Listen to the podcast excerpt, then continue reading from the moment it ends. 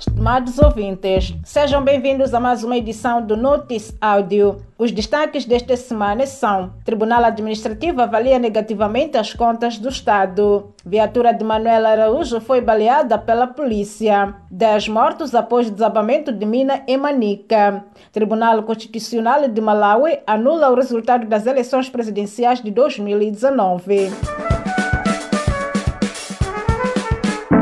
Tribunal Administrativo fez uma avaliação do balanço do dinheiro usado em 2018 nas instituições do Estado e concluiu que houve um fraco controle, tanto que nem foram apresentados os documentos que comprovam as entradas e saídas de dinheiro. O tribunal ainda apontou que há uma diferença entre aquilo que foi planeado, o dinheiro gasto, e os detalhes das despesas realizadas por cada instituição não são apresentados. Assim como nos anos passados, reporta o jornal A Verdade, algumas instituições instituições violaram a lei ao não devolver o dinheiro não utilizado à conta do Tesouro para que este pudesse ser contabilizado e utilizado em 2019.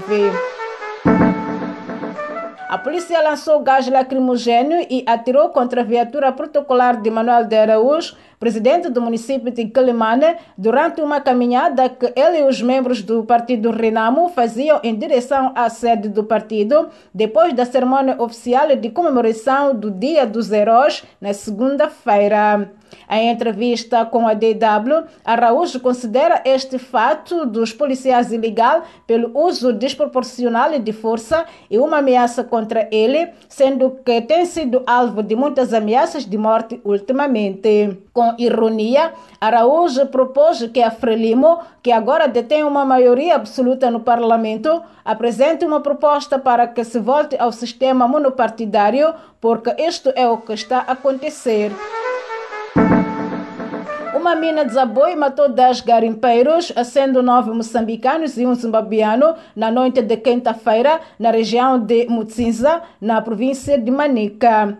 Fontes no local disseram à Voz de América que a tragédia aconteceu quando o grupo extraía ouro na mina da empresa australiana Explorator, onde tinham entrado de forma clandestina após subornar a segurança. Desconhece-se o número exato dos garimpeiros que se encontravam na mina na hora do incidente, mas alguns sobreviventes garantem que eram muitos. O Tribunal Constitucional do Malau anulou a votação de maio do ano passado após detectar irregularidades generalizadas, sistemáticas e graves, incluindo o uso de tinta corretora para a alteração dos resultados. A decisão segue os vários protestos violentos realizados no ano passado contra os resultados anunciados pelas autoridades eleitorais.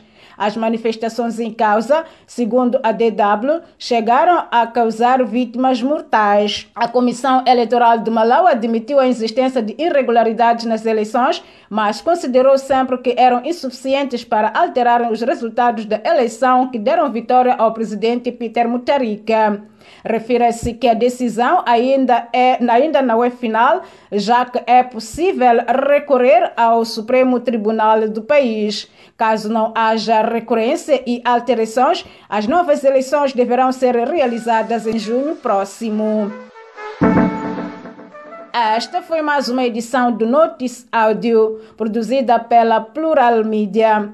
Fique ligado aos nossos canais no Telegram e WhatsApp e dê um like à página do Notice Áudio no Facebook para receber mais notícias semanalmente. Fique atento à próxima edição.